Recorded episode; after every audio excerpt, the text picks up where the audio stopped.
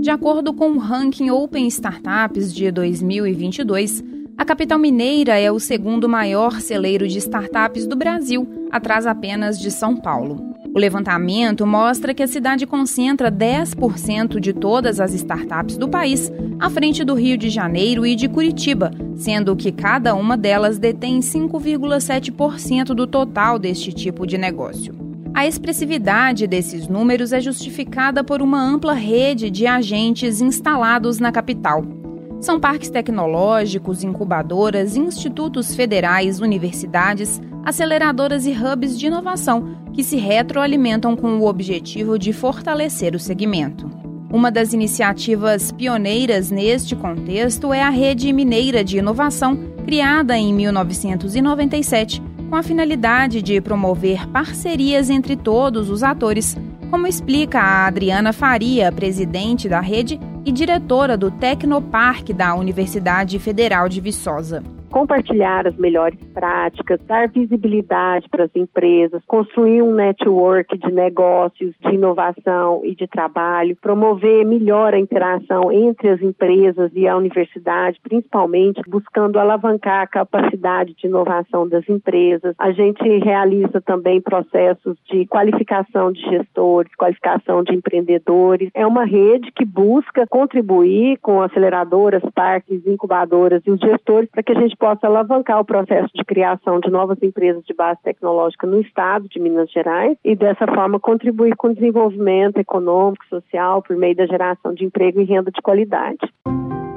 Ainda que pareçam pertencer a um universo distante, as empresas de base tecnológica, especialmente as startups, são aquelas que visam a resolução de problemas por meio de mecanismos como a automação de processos, otimização do uso de dados e a redução do tempo de processamento de informações. Essas estratégias podem ser aplicadas aos mais diversos tipos de empresas, com o objetivo de alavancar a produtividade, ampliar a competitividade e reduzir custos que é confirmado pela Adriana Faria. A questão fundamental quando nós falamos de inovação, né, principalmente inovação de base tecnológica, que é esse uso intensivo de conhecimento, e às vezes as pessoas acham que aquilo é muito distante, às vezes, da prática de negócio dela ou do negócio que ela já está ali envolvida, ou que nós estamos falando assim de coisas muito complexas, né? Por óbvio que sim, você vai ter coisas extremamente complexas, mas a gente precisa entender a importância da inovação para os negócios de base tradicional, né? Seja ele comércio, seja ele serviço, Então, hoje a gente trabalha muito com isso, de levar na inovação tecnológica, de levar a tecnologia, de levar soluções para esses negócios de base tradicional, para que eles possam ser cada vez mais competitivos.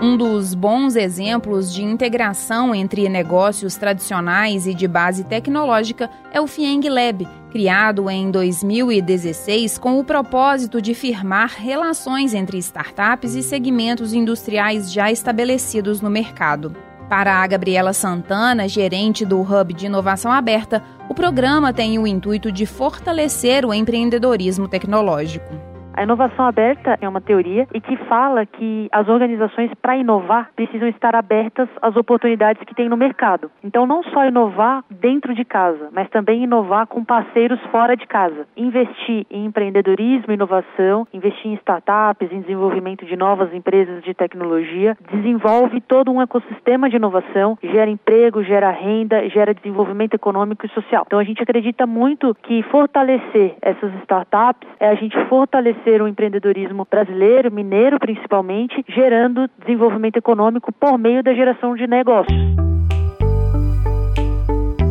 A FIENG, Federação das Indústrias do Estado de Minas Gerais, em parceria com o Sebrae Minas, a Companhia de Desenvolvimento de Minas Gerais, Fundação João Pinheiro e a Secretaria de Estado de Desenvolvimento Econômico, também é uma das articuladoras do P7 Criativo, hub de inovação que funciona em um prédio de 25 andares na Praça 7, coração da capital mineira. O espaço é uma comunidade ativa de empresas e profissionais das áreas de audiovisual, moda, software e tecnologia da informação, design, comunicação, arquitetura, games, música, pesquisa e desenvolvimento, arte, cultura e gastronomia. A Márcia Andrade Carmo de Azevedo, gestora do P7 Criativo, destaca que ele é o primeiro hub de inovação e economia criativa do Brasil e explica como esse pioneirismo favorece o avanço do setor na cidade. A gente oferece um ambiente estimulante e integrado, né, onde as empresas, incluindo startup, pequena, média e grande, né,